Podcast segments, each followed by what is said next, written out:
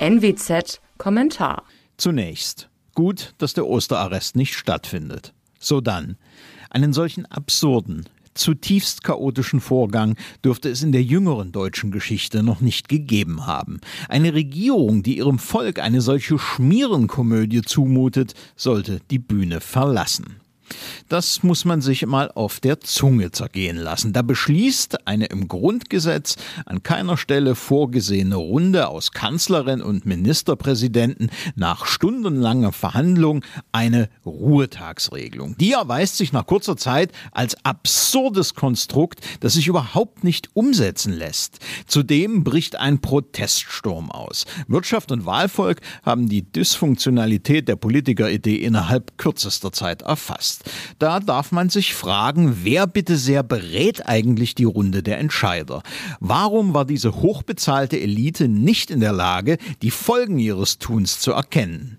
Neben der Kanzlerin hängen ja sämtliche Ministerpräsidenten drin. Sie haben diese Entscheidung mitgetragen. Das gilt übrigens auch für den Mann der vermeintlichen Heilsbringer von den Grünen in Baden-Württemberg. Der Höhenflug dieser Partei in den Umfragen ist in dieser Hinsicht ein Irrtum. Schließlich dann der Akt der Rücknahme des Beschlusses an sich. Was wir da erlebt haben, war quasi ein monarchischer Akt. Die Kaiserin tritt vor das Volk, personalisiert ihren Fehler und bittet um Verzeihung. Soll die gewährt werden? Im Parlamentarismus stellt sich diese Frage nach persönlicher Vergebung eben nicht. Im Parlamentarismus müssen die parlamentarischen Institutionen selbstreinigend arbeiten. Für Deutschland bedeutet das zuallererst den Parlamentarismus wiederherstellen. Jetzt könnte seine Sternstunde kommen. Ermannten sich die Abgeordneten und nehmen die Entscheidungen über Maßnahmen zur Seuchenbekämpfung wieder in ihre Hände. Die Parlamente müssen endlich ihrer Pflicht nachkommen, diese Entscheidungen zu treffen. Die Parlamentarier müssen sie von der Exekutive zurückfordern, und zwar jetzt, sofort.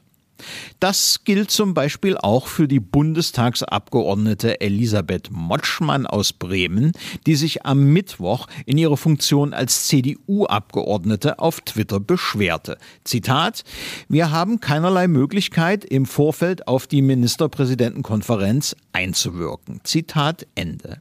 Da möchte man sagen, dann sorgt halt dafür. Dafür haben wir euch gewählt. Dafür bezahlen wir euch. Und nun?